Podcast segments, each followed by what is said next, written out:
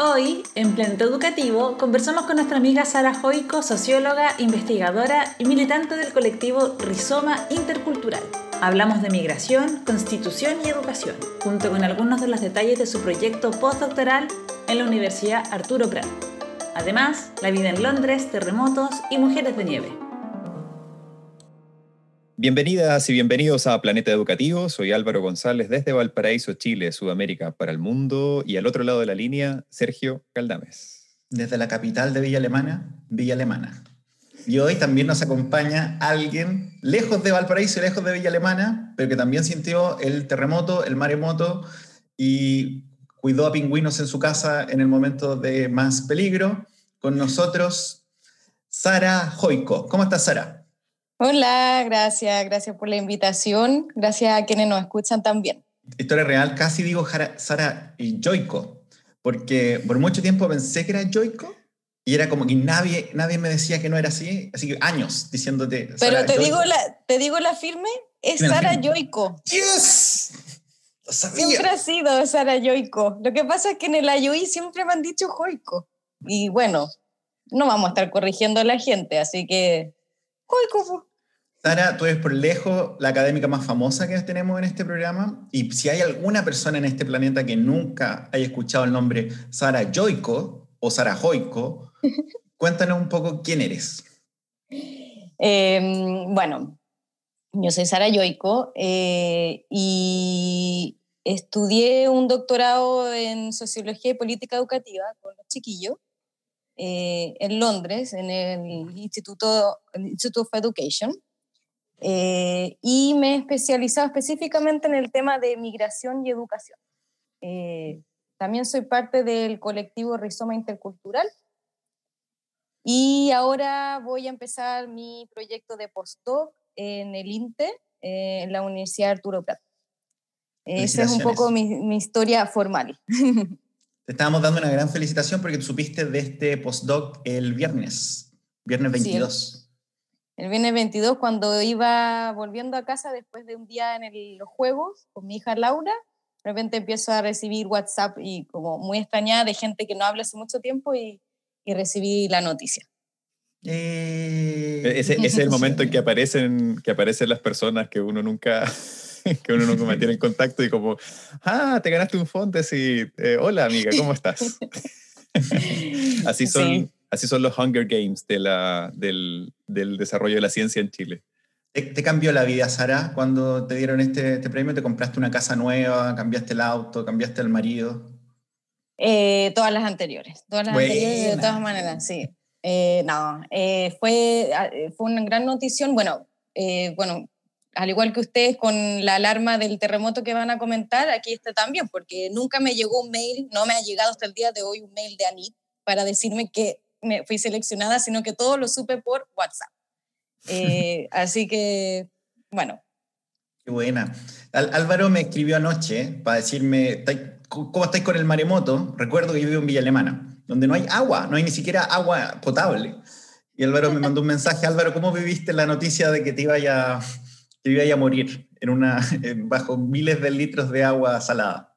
Básicamente me di cuenta que ni Jimena, ni yo, ni Pimienta, ni la tortuga, por consecuencia, eh, estamos, calificamos para arca, porque no nos, llegó, no nos llegó un mensaje de texto, pero íbamos, íbamos, caminando, íbamos paseando con Pimienta por la calle y me llaman mis papás para decirme que ellos sí habían recibido el mensaje. Em, pensando que nosotros ya estábamos bajo agua, básicamente, y nos encontramos con una vecina que también estaba paseando su perro, y ella sí la escogieron, sí le llegó el mensaje. Eh, así que fue todo muy confuso y eso. Luego nos dimos cuenta que finalmente todo esto fue por un, temblor o un terremoto fuerte en la Antártica. Eh, así que, bueno, pero mejor prevenir que curar, dice el ONEMI, ¿no? Mandemos un mensaje a todo el mundo, por si acaso. Yo pensé que, que estaba, están toda tu familia muerta, menos la tortuga. Y después pensé, la tortuga planeó esto. Se metió a tu celular, desactivó las alarmas, espera la, espera la ola del tsunami y es la única que va a sobrevivir. Entonces, como, es como justicia divina por todo el maltrato que le haya hecho a esa tortuga. Tú la, hiciste la obligaste a abortar, Álvaro. Oye, no, no, no, aclaremos ese punto. Nuestra tortuga en la época de, primavera y verano empieza a desarrollar huevitos porque es una tortuga hembra, eh, pero no se cruza con un macho y lo pasa muy mal la pobre, entonces empieza a acumular huevos dentro de su, de su cuerpo, como entre sus órganos, y, y, hay que inyectarle oxitocina para inducirle el desove. Es, es, una, es todo un proceso muy ridículo en que la pobre lo pasa pésimo y de repente pone de a 11 huevos. Es como... 11. Sí, es, es, totalmente ridículo, pero la pobre lo pasa súper mal y yo creo que esa es la única razón por la que ella quiere acabar con la humanidad eh, a través de provocar terremotos y tsunamis. Puede ser. Pues el, bueno, si, si, si toda tu familia muere, yo quiero sumar a, a paciencia a la co-conducción del podcast. Creo que lo haría mejor que tú.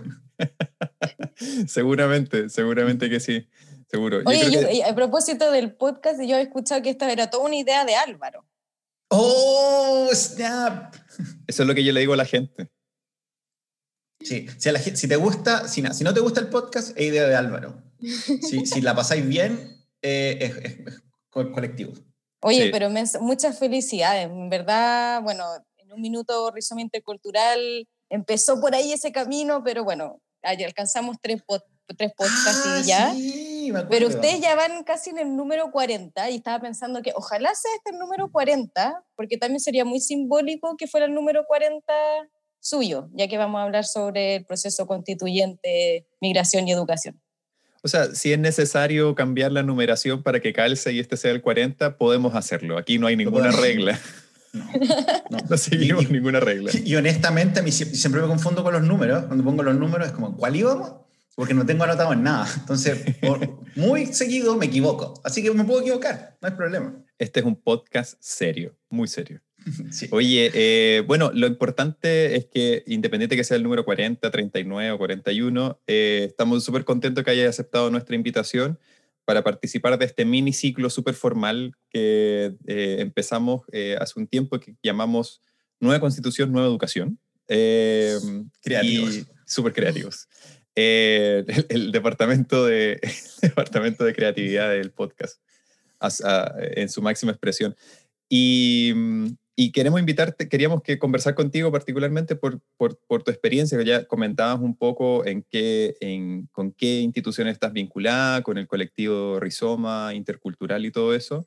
Em, pero quizás podemos partir un poquito más atrás con, que nos cuentes un poco qué cosas específicamente eh, has estado trabajando y cómo fue que te vinculaste inicialmente con este, con este colectivo. Eh, bueno, todo se remonta hace muchos años atrás, cuando yo tenía cinco años, y no es mentira, eh, que mi mamá decidió emigrar y nos fuimos a Estados Unidos. Entonces la migración en familia siempre fue como muy importante para mí y sobre todo la escuela. Como que de lo que yo recuerdo de esos años allá era, era eh, mi experiencia escolar. Entonces siempre como que he estado vinculada al tema familia, escuela y a mis procesos migratorios como adulta acá en Londres, donde los conocí a ustedes chiquillos, eh, empezó a rondar la idea sobre trabajar y poder especializarme, poder ahondar más en esta relación que es familia-escuela, pero familia-escuela en contextos migratorios. Y en ese sentido empecé a participar acá de una organización que se llama IRMO, eh, que significa Indo-American Refugee Migrants Organization, que eh, acompaña y apoya a la comunidad hispanohablante y portuguesa, la mayoría todos descendientes latinos, acá en Reino Unido. Y, específicamente yo trabajé en el proyecto de familia.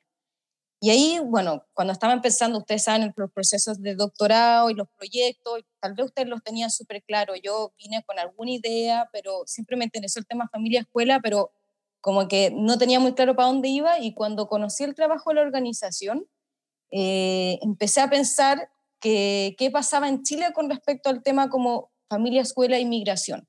Y en ese minuto del año 2016 me encontré que había muy pocos estudios que incorporaran la visión de la familia. Eh, específicamente yo, eh, mi trabajo fue con madres, la mayoría, y algunos padres.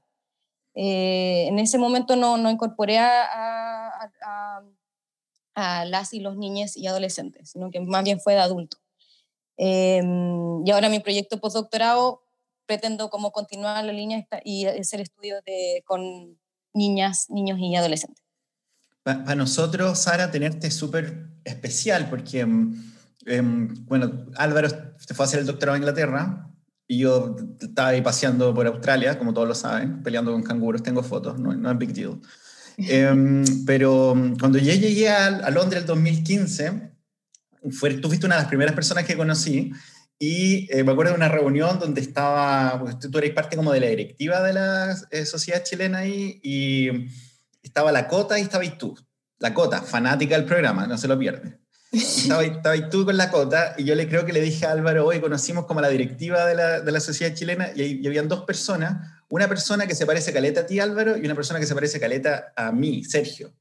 Y Sara, tú eres la persona que se parece a mí, y la, la cota, obviamente, la que se parece a Álvaro, porque la, la cota era súper seria, dando las directrices, la orden, y tú atrás tiráis las tallas, hacía ahí como sonido, efectos de sonido.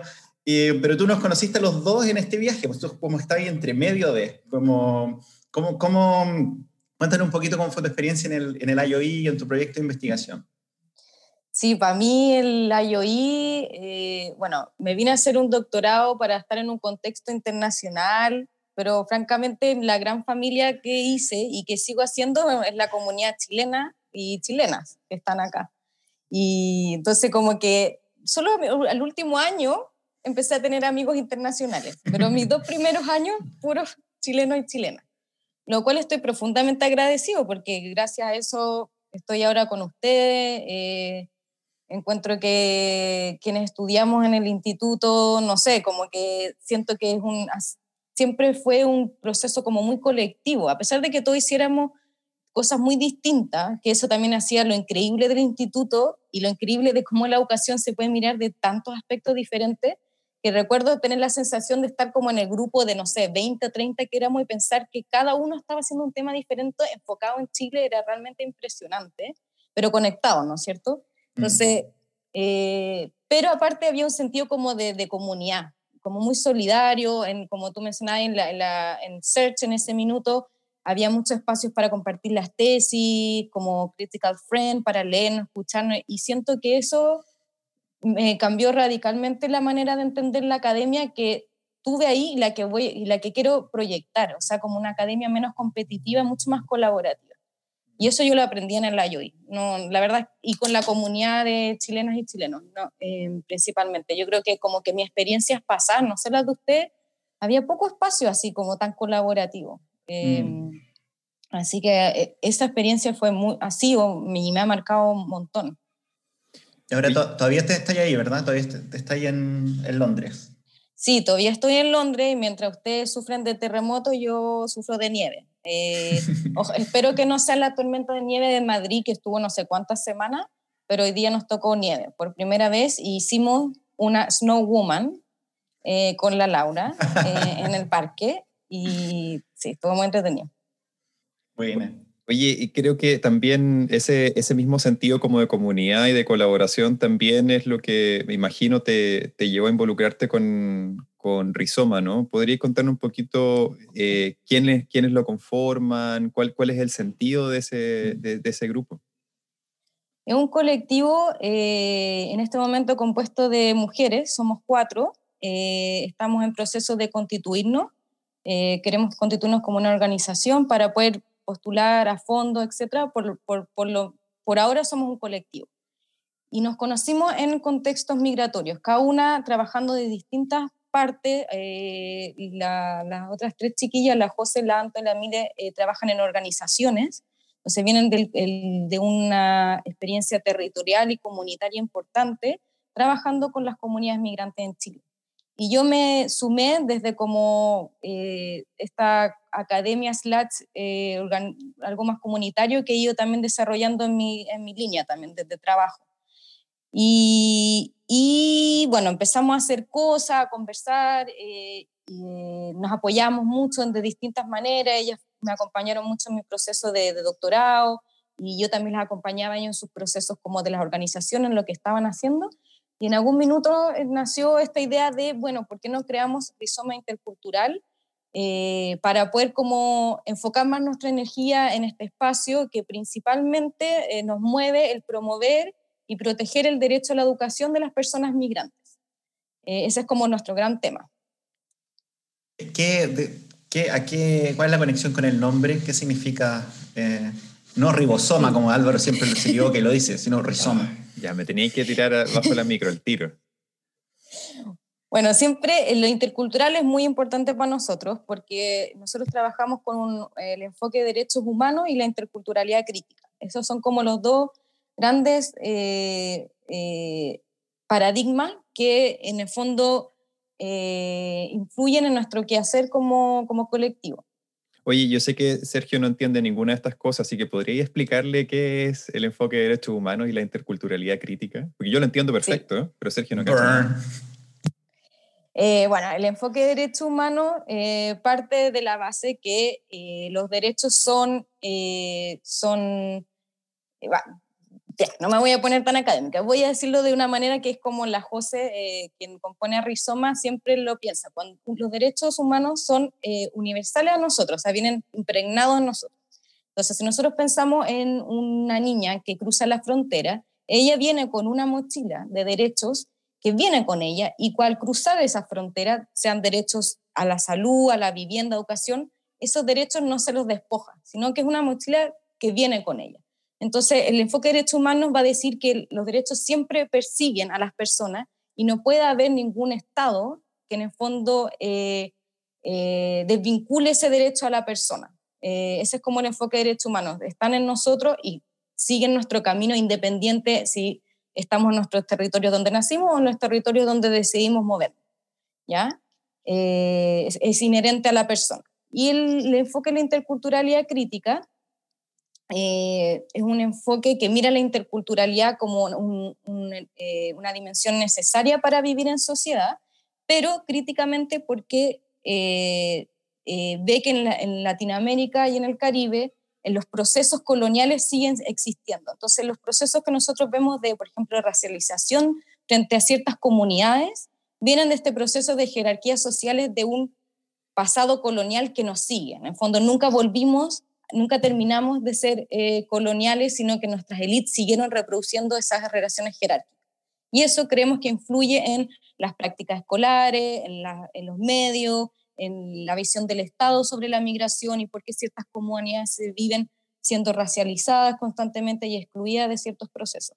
Entonces, esos dos paradigmas son los que llevan a, como los que nos permiten hacer lo que hacemos, nuestro hacer en rizoma intercultural. Y la palabra rizoma parte por, bueno, aquí creo que debiésemos traer a Elena a la Paulina, porque yo creo que ella es, la bióloga que nos puede explicar más, eh, porque es una palabra de, las ciencias biológicas, pero esta idea de que em, ciertas plantas, lo voy a decir muy simplemente, ciertas plantas eh, se ayudan y se colaboran en como sus raíces que están como unidas.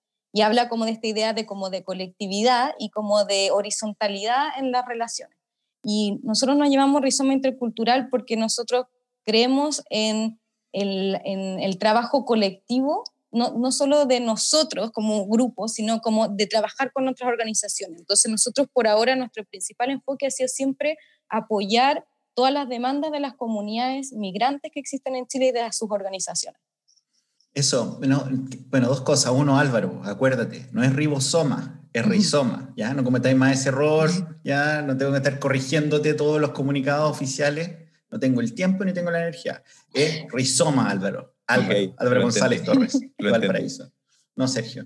Eh, eso, cuéntanos un poco qué han hecho desde que tú nos contabas que han, tratado de lanzar un podcast también, que han, estado, eh, me imagino que trabajando en distintas áreas. ¿Qué ha hecho Rizoma? No ribosoma, Rizoma. Rizoma Intercultural, eh, este año 20, 2021, bueno, ha sido un trabajo bastante complejo por, bueno, la, para todo el mundo por el, por el, tema de la digitalidad, la distancia y la pandemia, el cual ha afectado un montón a la comunidad migrante en Chile, y no solamente en Chile, en otras partes, que viven como ciertos procesos de vulnerabilidad más allá de las comunidades propias, porque están siempre como excluidos. Entonces, en este proceso como que hemos tratado, y por eso surgió la idea de hacer el podcast, de tratar de hablar sobre, por ejemplo, educación y cómo la educación está afectando a las comunidades migrantes en Chile.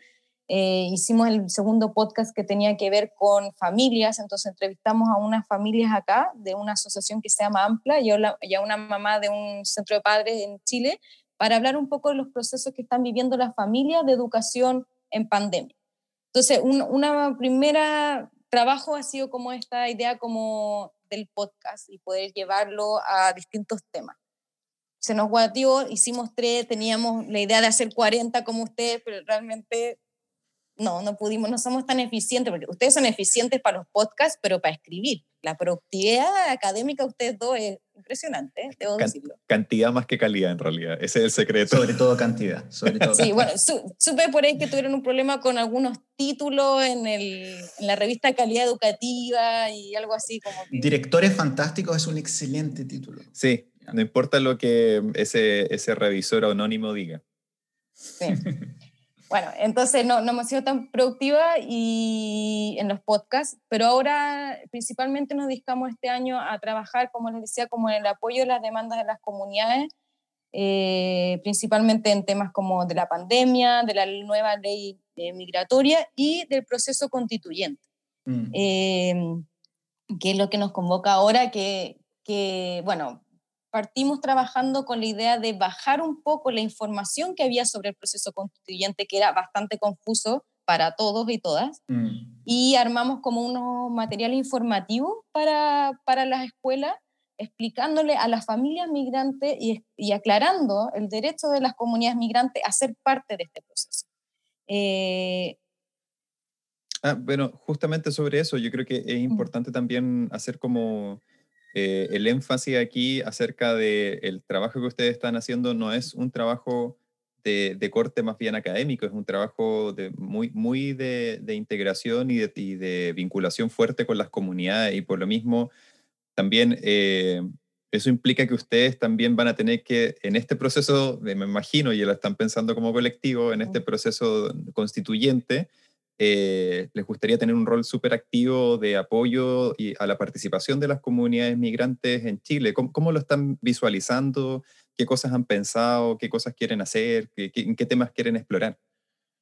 Sí, nosotros creemos que, eh, eh, bueno, el proceso constituyente ha sido, bueno, algo que nos ha marcado el 2020 a pesar de la pandemia y todo, y ha, ha marcado mucho a las comunidades y por eso antes como explicarle un poco el rizoma y el proceso constituyente y hablar sobre inmigración y escuela, como decirles que las comunidades migrantes en el proceso constituyente estuvieron muy, muy presentes. Eh, como aclarar que en el fondo no solamente vamos, se, se, debe hablar del derecho que tienen las personas migrantes en Chile que esté en la constitución, sino que la, la, la, los y las migrantes en Chile estuvieron muy de cerca en la calle en las demandas desde el 18 de octubre.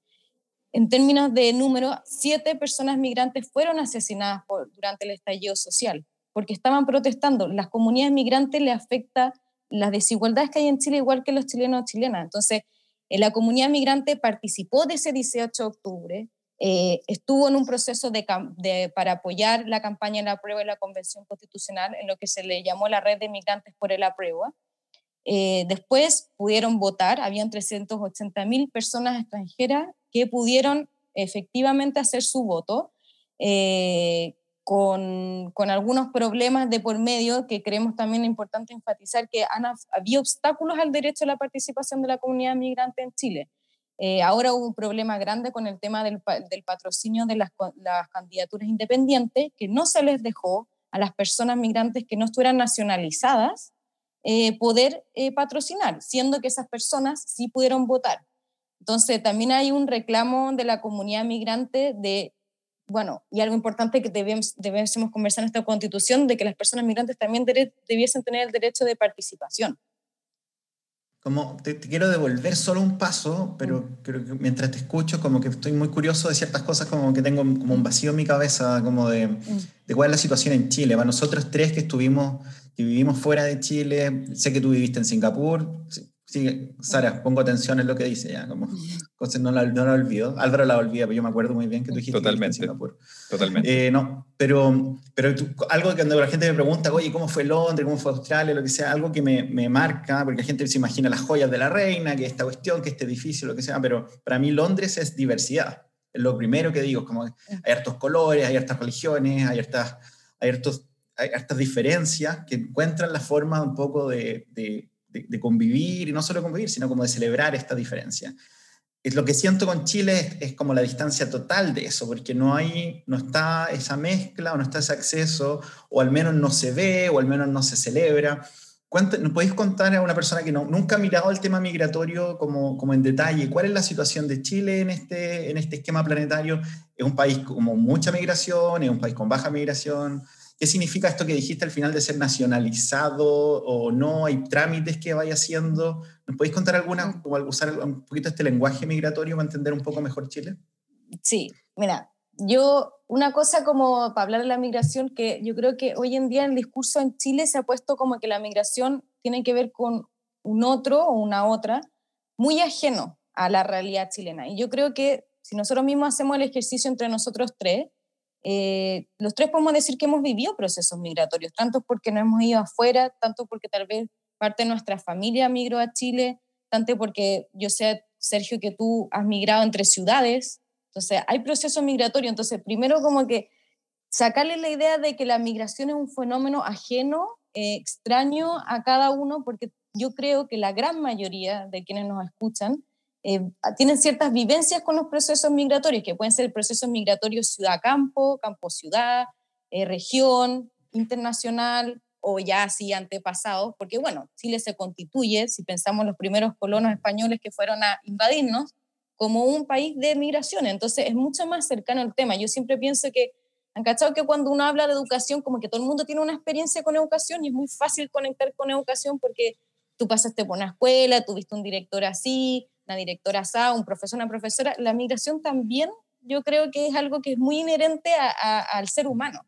Entonces, también partir diciendo que yo creo que hay un propósito eh, realmente político hoy en día en Chile de poner a la migración como algo que, extraterrestre, ¿me entiendes? O sea, yo creo que no es, está muy mal y, tiene que ver con eh, una función de, de excluir, claramente es como, la, es la visión Cecilia Morel del fenómeno, ¿no? De estos alienígenas con los que hay que empezar a compartir cosas.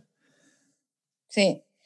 Y, y, todo por una función, bueno, que nosotros seguimos siendo como muy colonial de, de, mm. Chile, de, porque también no cualquier migración es excluida, hay una que realmente valorizada, súper valorizada. Tenemos una ley de los años 50 que decía que quería promulgar eh, el mejoramiento de la raza chilena y para eso había que traer europeos. Así está escrito, eso en una, en una ley migratoria.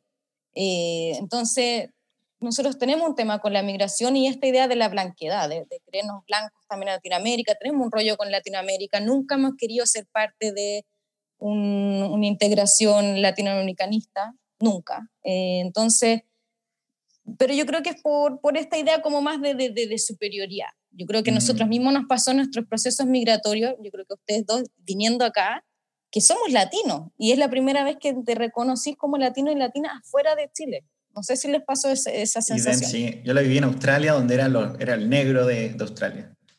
Pero un cuerpo diferente, un color de piel diferente, un color de ojo diferente, era más chico, era más gordo que, que todo esto europeo y, se nota todo el rato. Lo sentís tú, lo sienten ellos, te, tienes barreras para hacer amistades, tienes barreras para encontrar pega, eh, es bien violento. Sí, justamente estaba pensando en eso, ahora que decías eso, como, eh, y aquí quizás es una crítica también a nosotros, los chilenos, cuando estamos afuera, que también nos cerramos muchísimo a otros grupos de latinoamericanos. Eh, yo siento que en, en, ciertos espacios, cuando estábamos estudiando afuera, era súper rico tener esta comunidad de chilenos, pero éramos muy cerrados a, a otras comunidades latinas también. Y pensando principalmente en, en, que nosotros éramos unos migrantes que teníamos cierto grado de privilegio por sobre otros. Eh, porque nos fuimos a estudiar un posgrado con una beca, teníamos un cierto respaldo como institucional y qué sé yo. Eh, y, pero me imagino que como esa fraternidad que se genera entre personas que vienen de una misma región del mundo y que están en, una cultura diferente, con un idioma distinto, eh, también cambia cuando te encuentras en situaciones de, donde tienes que recurrir a esto, a, estas personas que son más cercanas a tu, a tu experiencia de vida para sobrevivir en un, en un espacio que puede ser muy inhóspito. Estoy pensando en gente que no migra por opción, sino que migra por obligación. Mm, sí. Em, eso sí, e, es así. Yo creo que em, uno estando afuera también se da cuenta de, de, de, lo hostil que puede ser la migración, incluso nosotros viniéndonos con beca, igual hay cierta hostilidad hacia nos como hablamos, eh, eh, no sé. Yo creo que emigrar es una opción y, es un, una decisión, pero que no siempre es tan fácil y eso como que se, como que se omite esos procesos migratorios que, que se ven como algo tan sencillo, como, mm. y la gente va a migrar porque, no sé, quiere, o sea, la gente a veces migra porque tiene una necesidad que no pueden cubrir en los países de origen. Mm. Yo creo que eso también nos debiese conectar de manera más empática con la gente que está en Chile con, en una condición migratoria, ¿no? Eh, mm. porque tú decías que estuvieron súper involucrados en, los movimientos de, de, mayor democracia, de mayor justicia desde el 18 de octubre del 2019 en adelante. Y me imagino que tiene que ver con eso, como por, un reclamo de, de poder como eh, pedirle a la sociedad chilena eh, que, que, vea al, al, migrante como, como un ajeno, como un alien, como un otro, pedir mayor empatía y mayor, mayor cercanía, ¿no? Claro. O sea, las mismas comunidades migrantes cuando, cuando hablaban sobre su participación, las cosas que, que, se reclaman, o sea, que reclaman ellos son cosas que también eh, tenemos problemas los chilenos y chilenos. O sea, en Chile hay un problema de inequidad fuerte que afecta en temas de salud, educación, eh, provisión, eh, jubilación. Esos temas a las comunidades migrantes obviamente les afectan, ellos no están ajenos a eso. Incluso a veces son mucho más vulnerados en sus derechos porque por ejemplo, tenemos nosotros una constitución la cual queremos cambiar, pero la constitución actual que nos rige es una constitución que no establece que los derechos sociales deben ser garantizados para las personas migrantes en Chile. Entonces, ya los chilenos y mm. chilenas tenemos problemas para garantizar nuestros propios derechos porque la constitución que tenemos es una constitución absolutamente cero garantista de derechos. Imaginar que las comunidades migrantes también viven esa doble exclusión. Entonces, cuando uno los escuchaba ser partícipes de la calle y que iban y que estaban en las protestas, eh, están porque quieren apoyar a la comunidad chilena porque decidieron vivir en Chile, entonces quieren que Chile sea un país mejor y justo para todos y para todas. Y eso no hay que como, como olvidarlo, porque yo creo que en Chile se nos olvida que la, la, y, eso creo que es parte de la constitución que queremos escribir, es estipular y tener claro quiénes son las comunidades que componen a este Chile actual, no al Chile de la élite ni al Chile de la dictadura, sino un Chile que es plurinacional, con comunidades indígenas, con una fuerte participación de las mujeres, con las comunidades migrantes, la niñez, o sea, es el Chile de hoy día y eso en nuestra constitución, que supone que es como nuestra carta magna que define no solamente las funciones del Estado, sino también la sociedad que que queremos, la sociedad, cómo la compone y cómo a, poder eh, garantizar los derechos de eso, todas esas comunidades hoy en día en la constitución que tenemos no existen. ¿Podéis contarnos un poco más de eso desde el trabajo que han hecho con Rizoma? Álvaro, estoy enfatizando para que Álvaro no se lo olvide. Rizoma, ¿quién, ah, déjame, anotarlo. R y. Es con Z, Álvaro, no con S, como lo notaste el otro día en, el chat que me mandaste. Eh, ¿Qué, análisis han hecho ustedes con, el equipo que han mirado otras constituciones? ¿Hay temas que deberían estar presentes? ¿Hay temas que tienen que, eliminarse? Cuéntanos un poco del análisis que han hecho del, proceso constitucional desde Rizoma. Bueno, nosotros fuimos, somos muy eh, ñoñas, voy a decir, eh, mm. aunque a la chiquilla no les va a gustar eso, pero fuimos a leer la constitución, algo que yo me imagino que aquí mis invitados han hecho, o sea, mí, no me he invitado, mis anfitriones. Eh, Gracias por invitarme a, tu podcast. Sara Joyco Show. Sara Joyco Show. Había, había, una había, una noticia, no sé si ustedes la vieron, pero como que en el mes de no sé qué me en Chile, pero que había habido como un máximo de compras de constituciones y que la gente fue ha ido corriendo a los kioscos por fin. Los Yo creo que en eso- la calle, los vendían en Sí. la calle. Siempre los han Esa vendido en la calle, en los kioscos. Sí, pues los kioscos, pues yo creo que el Oh. kiosquero por fin dijo me deshice de esa constitución, la están leyendo. Bueno, entonces nosotros con las chiquillas eh, fuimos a leer la constitución, específicamente el tema de migración y educación, pero también quisimos la chilena, como qué es lo que dice sobre de migración. Y bueno, no dice nada, partiendo porque vamos a aclarar que la constitución que tenemos actualmente es una constitución que no se levanta desde un enfoque de derechos humanos, es una constitución hecha en dictadura, entonces la verdad es que eh, la migración es- está situada, sí, está situada en nuestra constitución, pero solamente como en dos eh, títulos constitucionales, uno que tiene que ver con eh, la ciudadanía, quiénes son o no son chilenos, y ahí aparece eh, que nosotros tenemos, eh, como Estados Unidos, a diferencia del Reino Unido, quienes nacen en el territorio chileno son chilenos y chilenas, excepto de aquellos padres que son transeúntes, que son que el concepto que se le llama apátridas, que es algo que también se quiere cambiar, porque en el fondo niños y niñas y adolescentes que nacen porque padres que están pasando eh, no se consideran como, como chilenos o chilenas. Y lo segundo que se habla del tema de, de, de migración en la Constitución eh, tiene que ver con el derecho a voto y participación. Y tercero, que se me olvidó, con el tema de seguridad nacional. Eh, y entonces, frente a eso, nosotros dijimos, bueno, hagamos el ejercicio que yo invito a quienes nos escuchen a hacerlo, a leer realmente otras constituciones, obviamente constituciones que nos interesan mirar, no vamos a mirar constituciones que, que van a ser... no. Aprovechen, aprovechen su permiso de vacaciones y cuando estén de viaje en otra región, eh, pueden llevarse varias constituciones para leer en, el- en la silla de playa. Sí. Y están todas en PDF, muy fácil, yo, yo se las puedo compartir acá. Y nosotros hicimos el ejercicio de leer la constitución de Argentina, que es una constitución emblemática también en el tema de derechos de las comunidades migrantes, una constitución del 94, eh, que establece el derecho de los habitantes eh, a, o el derecho de todas las personas que están en el territorio a gozar de los mismos derechos, sean o no sean eh, argentinos o argentinas. Entonces, está escrito, explícito. Y luego hicimos el ejercicio, y eso es como, bueno, y, y paradójicamente tiene otra segunda parte, la ley de la Constitución de Argentina, que habla que Argentina apoya eh, a la migración europea. Es como un poco contradictorio, que por el otro lado como que defiende que, que todos los migrantes gozan los mismos derechos nacionales, y después dice, y hay una fomentación sobre la migración europea, que tiene que ver un poco con esta idea como de la blanquedad, de Mm. Argentina, Chile y Uruguay, se le habla el concepto como del cono sur, que siempre ha querido ser como más blanco que la región. Pero bueno, eso es para otro podcast.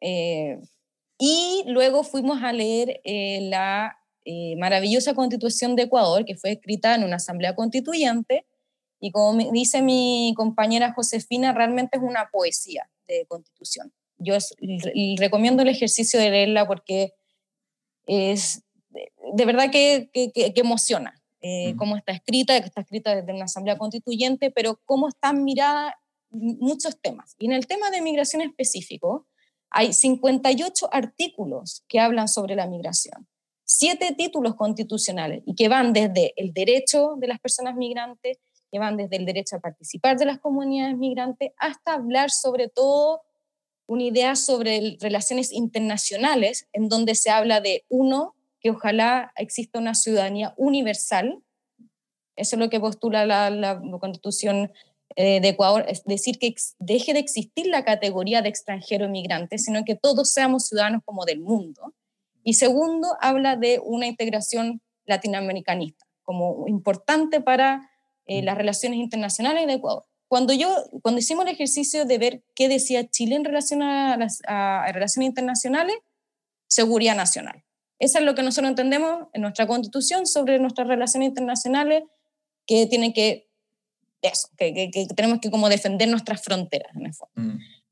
Eh, y en ese ejercicio de mirar otras constituciones, bueno, nos empezamos a pensar eh, qué entonces debiese eh, eh, incorporar esta nueva constitución desde la mirada de la migración. Eh, nosotros creemos fielmente que principalmente la constitución que queremos escribir, y no sé qué, qué opinan ustedes, pero tiene que tener una línea vertebral sobre constituirse como desde los derechos humanos, que ese sea como lo primordial. Eh, y en ese sentido, tiene que haber un ejercicio explícito del reconocimiento de los derechos de las personas migrantes en Chile. Eh, hay una necesidad de hacerlo explícito eh, para que no pase lo que sigue pasando últimamente con muchas cosas en temas migratorios, que está como implícito y luego se tienen que armar millones de decretos y parches y programas y oficios para poder, por ejemplo, garantizar el derecho a la educación de las niñas migrantes. El año, el año 2017, o sea, hace tres años atrás, cuatro años atrás, nos encontramos con la situación de que habían 24.000 niños y niñas y adolescentes sin su derecho a educación. ¿Y cómo se parchó? Se parchó con decretos, porque en el fondo la constitución no garantizaba explícitamente. Sé que puede ser muy personal y dime nomás, lo editamos y lo sacamos, mm. pero ¿cuál es, tú tuviste una hija en Inglaterra, Laura, Laura Buckingham Ships. Em, ¿Cuál es la situación de ella ya? ¿Y cómo se, cómo se podría explicar esa situación si tú fueras británica teniendo una hija, la, hija en Chile? ¿Es más fácil, es eh, más difícil, pierde derechos, gana derechos? ¿Cómo es?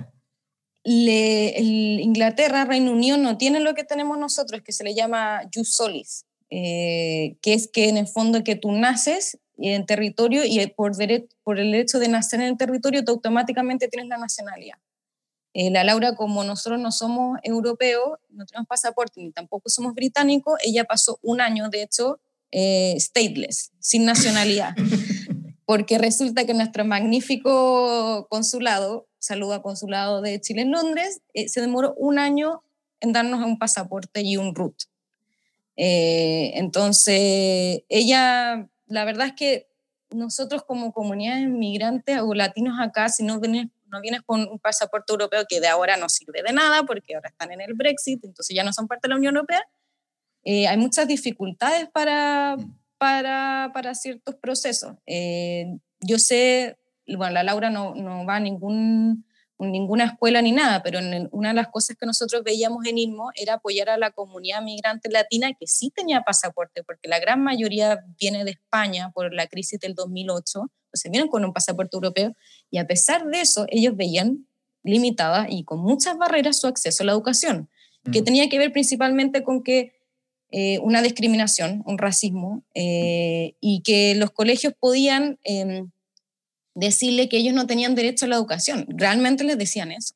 Algo que mm. nosotros en Chile no estamos tan lejos. De hecho, también se reproducen esas prácticas en donde, como la gente no sabe sus derechos y te dice un colegio, institución a la cual tú crees, porque ya es una institución que confía mucho y te vienen a decir, no, que ustedes no tienen derecho a la escuela, así te quedas, te, quedas como, y te la crees, ¿no? Sí. Oye, recuerdo que, a propósito de lo que decías también del 2017 acá en Chile y todo eso, hubo una campaña bien grande que tú estabas ahí promocionando también sobre el tema de los RUT 100, si no me equivoco, o algo así. Em, y e, había un tema también respecto de si los niños de familias migrantes, los hijos de familias migrantes o hijas de familias migrantes, tenían derecho a alimentación escolar, por ejemplo, en, o a útiles escolares en, en, la educación pública en Chile. Y ¿Es ese el tipo de cosas que, que se producen por no tener una constitución eh, que, que, explícitamente reconozca los derechos de, de, las personas migrantes en nuestro país?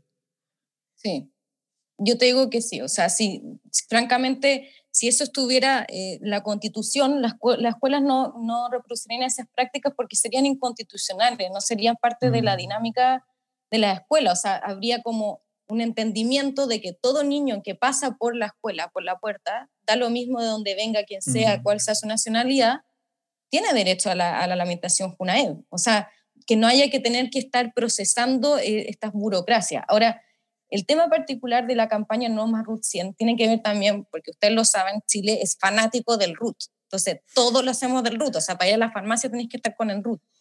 Y es como el DNI. Y, es, y ese DNI, ese RUT, eh, para los niños que venían en situación irregular, o sea, situación en que los papás todavía no estaban regularizados, el Ministerio de Educación, porque más encima como la, gran complejidad del tema migratorio es que la migración no tiene que ver solamente con el sistema educativo, sino que también se cruzan muchos eh, ministerios, instituciones. Entonces, el Ministerio de Educación creó el RUT 100, pero que no era reconocido por el Ministerio de Salud o el Ministerio Social, no sé.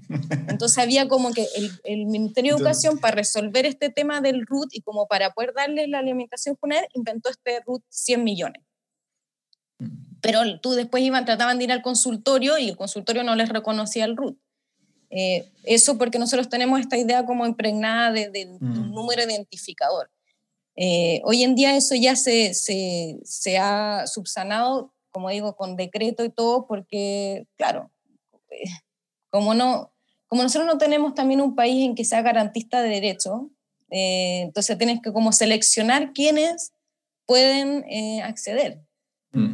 Y, al final termina mucho en la, en, la inventiva, como en, en, la, pillería, por decirlo de alguna forma, también de, me imagino, en el caso particularmente de, de la educación en Chile, de los directivos, de los profesores, de, los asistentes sociales quizás que, trabajan en, los municipios, de encontrar una forma de acomodar las cosas para que estas familias puedan, puedan acceder a esos derechos sociales. Yo siento que eh, también creo que esto es una, es, eh, como, es casi como una celebración también de aquellas personas que entienden que esta es una situación injusta y le buscan una vuelta al asunto dentro del, del, arreglo legal constitucional que tenemos actualmente, pero ¿cómo, cómo se han involucrado entonces eh, em, los movimientos también migrantes en esto? Porque al final esos son como arreglos puntuales que puede hacer una mm. escuela, un liceo, una municipalidad o lo que sea, pero, pero al, al hablar de una organización social más, más formal y que tiene una, unas demandas más específicas, ¿cómo, cómo se han articulado estas demandas eh, y cómo crees que se pudieran representar eh, en, en, la, en, la, construcción de, este, esta nueva constitución?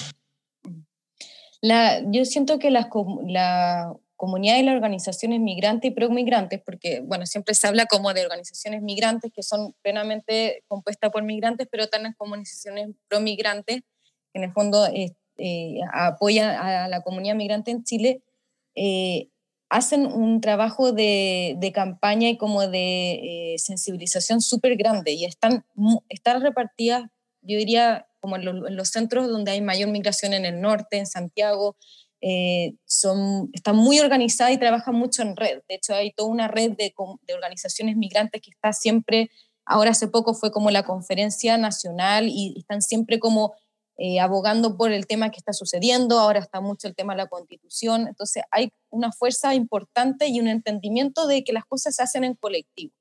Eh, entonces las organizaciones están con mucho trabajo eh, en terreno, es muy territorial, pero también yo debo decir que, lo que un poco señalando lo que dice Álvaro como yo creo que la carne la culpa no la tienen los colegios. O sea, yo creo que los colegios, y lo sabemos con no solamente la situación de las comunidades migrantes, también en otras situaciones, que los colegios se, se ven superados, mm. porque yo creo que el problema es una cosa de más arriba nomás, eh, en el sentido de que eh, los colegios tienen 500 mil millones de problemas como para más encima estar entendiendo las burocracias de este número 100 mm. y que yo me acuerdo estar en mi trabajo de campo y entrevistando y los directores y, y directoras tratando de explicarme este root cuando tiene millones de 800 problemas y es porque, claro, no hay una...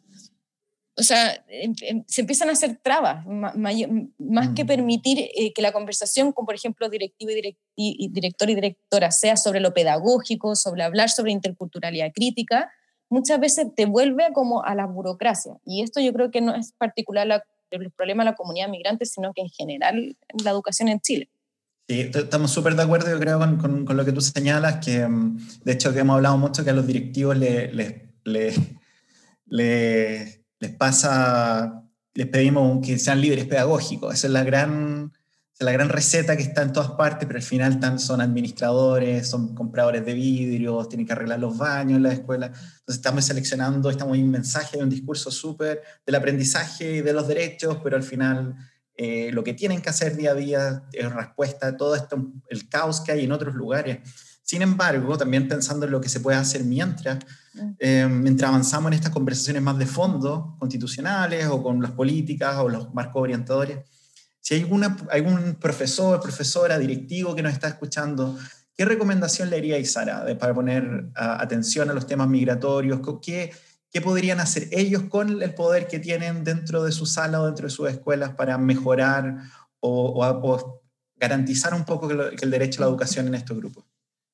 Yo creo que hay dos como planos, uno como voy a ir al más macro y otro más micro, pero eh, como para ir cerrando el tema como del proceso constituyente de educación y escuela, yo creo que nosotros como Rizoma le proponemos a nivel como eh, a quienes van a ser quienes escriban la constitución, que se pelee porque el derecho eh, a la educación, hablando solamente con educación, esté garantizado para niños, niñas, adolescentes, da lo mismo si es situación migratoria. Eso tiene que estar escrito, explícito.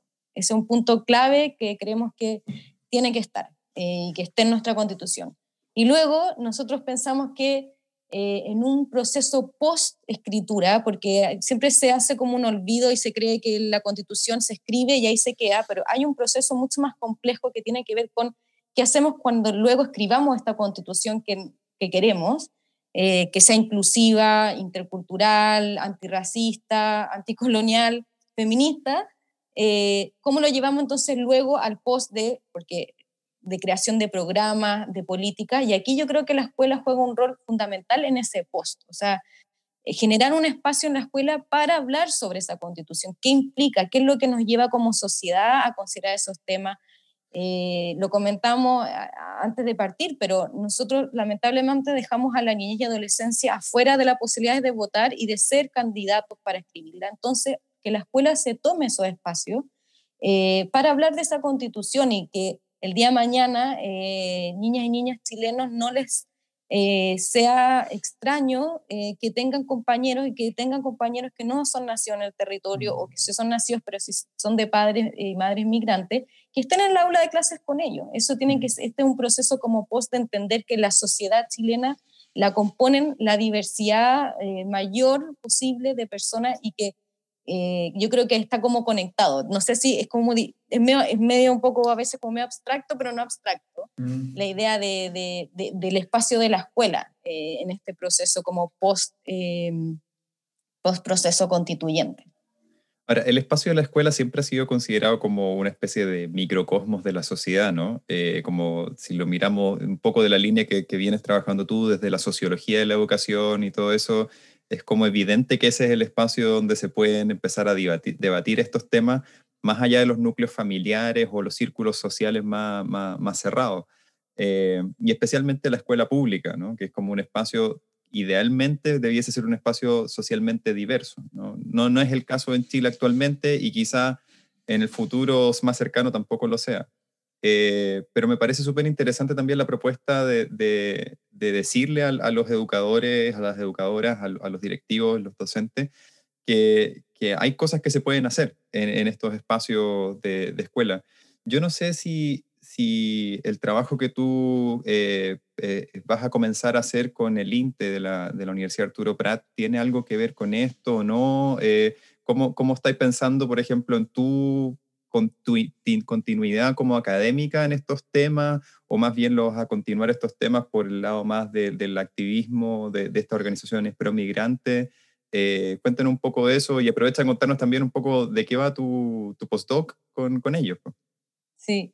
Eh, yo, yo vengo de la sociología, bueno, soy socióloga, pero vengo de la sociología de la educación y ahora me voy a salir un poco de la educación, especialmente el espacio escolar, porque porque yo quiero, bueno, me, quiero continuar en la educación, pero quiero salir de la idea de que lo educativo está siempre en la escuela. Entonces, una cosa que quiero incorporar es la idea de la educación eh, fuera de la escuela. Entonces, yo específicamente voy a trabajar con los espacios educativos en la escuela y fuera de la escuela que están demarcando procesos de inclusión y exclusión para las niñas y la adolescencia migrante en Chile. Entonces, cómo mapearlo. Eh, eh, porque me encontré mucho con la idea de que eh, las familias. Eh, hay otros espacios que son educativos muy importantes eh, que no están adentro de la escuela y como que se nos olvida. lo mismo que decís tú ahora, siempre se le da la idea de como que la escuela tiene que ser ese núcleo, pero bueno, yo también creo que los espacios comunitarios, las juntas de vecinos son muy importantes para que decir las organizaciones, ahí hay procesos educativos. Lo que pasa es que tenemos como muy cerrado de que todo está en la escuela y esos espacios no son educativos. Entonces, la verdad es que en mi proceso de tesis voy a salirme de la escuela, no voy a trabajar más con escuelas. Eh, también porque Oh. hay, sí, pero es que también hay como una sobrecarga, yo creo que hay una responsabilidad de la academia, sobrecarga de las escuelas con respecto a estos temas. Eh, El Álvaro, es entonces, que el Álvaro los llama a todos los días. Sí, Pero como hoy Sí. puedo hablar de educación, ya corta el Álvaro. los, hablar de direc- eso. los directores están chatos, eh, porque también hacen mucha pega, entonces estamos ahí nosotros los académicos metidos y como queremos meternos. Entonces decidí como dejarlos en paz por un rato y, y trabajar más con, con ¡La Laura! la Laura. Voy a trabajar más con, con la familia, fuera del espacio de la escuela, siguiendo eh, como mirando esos espacios educativos y, y- y desde el concepto de la frontera, o sea, cómo se generan esas divisiones eh, o no, eh, etcétera. Sara, ha sido bacán esta entrevista. Si alguien quiere saber más de, de tu trabajo y del trabajo de Rizoma, no de Ribosoma, Ah, ya, bueno. de. Rizoma, eh, cuéntanos dónde encontrarte, está en redes sociales, está la organización alguna página web, cuéntanos de eso. A Rizoma Intercultural lo pueden encontrar en Facebook y en Instagram. Y mis trabajos están principalmente en las plataformas de academia, eh, de LinkedIn. Eh, prontamente espero estar en, en la plataforma del INTE de la Universidad Arturo Prat. Y ahora voy a lanzar mi, mi postdoc en, en Facebook. Y esperamos poder conversar contigo de nuevo más adelante cuando ya esté lanzado el, el Fronteras. Yo quiero Sí. ver esas fotos de los monitos, de las mujeres de nieve. Ya, te las voy a mandar. Bacán. La Snow Woman.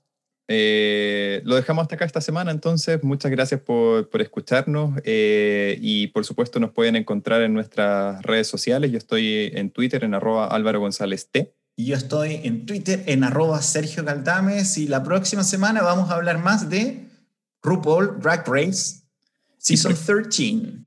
Excelente. Gracias por la invitación. Que tengan buen domingo. Chao, chao. Chao, chao. Chao. Gracias por escuchar este capítulo de Planeta Educativo. Puedes encontrar más capítulos y otros recursos en www.planetaeducativo.cl. Y no olvides que puedes suscribirte a Planeta Educativo en Spotify, Apple Podcasts y Google Podcasts. ¡Nos escuchamos!